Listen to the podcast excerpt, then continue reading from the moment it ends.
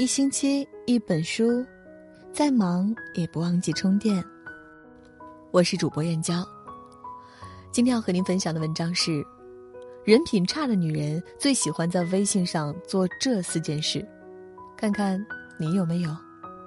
喜欢这篇文章，请在文末点个再看。一起来听。微信是一个人的第二名片，你的三观和人品。都隐藏其中。人品差的女人往往喜欢在微信上做这四件事，希望你没有。一，指手画脚，让人难堪。俗话说：“打人不打脸，骂人不揭短。”但微信里有一类人喜欢拿自己的经验去指点别人的人生，一句话轻易摧毁他人的幸福。看过这样一个故事：中年妇女在路边摆地摊。等着丈夫给她送午饭，这是她每天最平凡的幸福。来的迟了些，丈夫满怀歉意的笑着，坐在一旁看妻子吃得津津有味。这时路过的一个大婶，她瞥了一眼妻子的饭盒，讥讽的说道：“一点油水也没有，怎么吃得下去啊？一个大男人天天让自己老婆出来受苦，你也太惨了。”之后假装叹着气，转身离去，只留女人端着饭盒怔怔的坐着。眼泪吧嗒吧嗒往下掉，男人的眼圈也红红的，气氛顿时掉到冰点。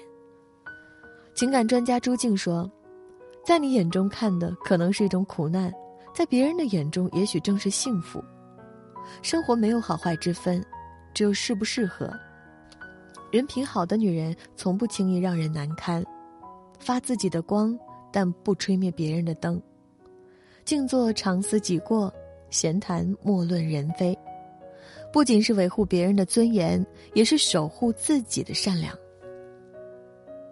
二，喜欢玩暧昧，没有边界感。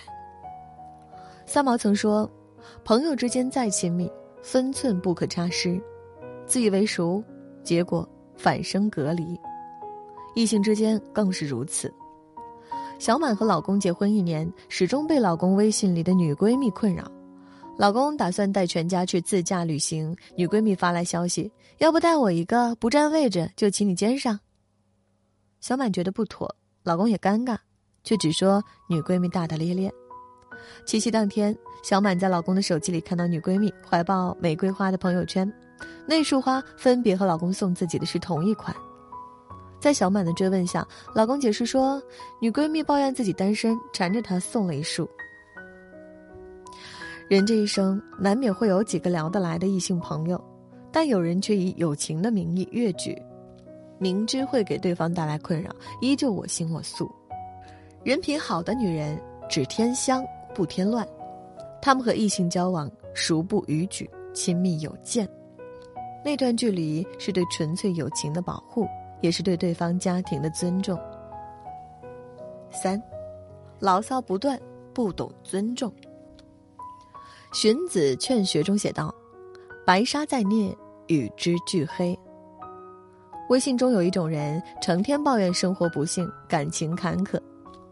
一旦有人愿意安慰开解，耐着性子听完他这一次喋喋不休的抱怨，下一回只要心情不好，他就不分时间场合，不论对方感受，主动把垃圾情绪强塞给对方，信息轰炸。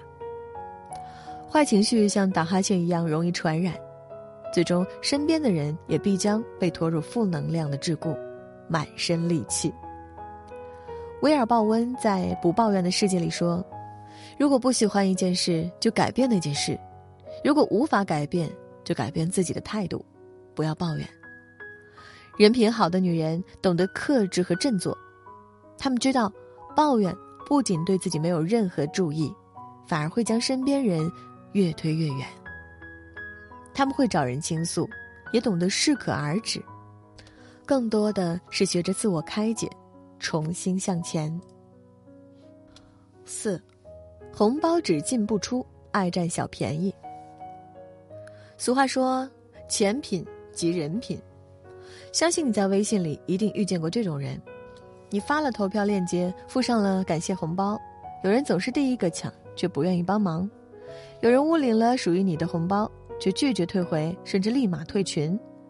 有人与你交情甚浅，对话框里却满是他群发的索要红包的消息。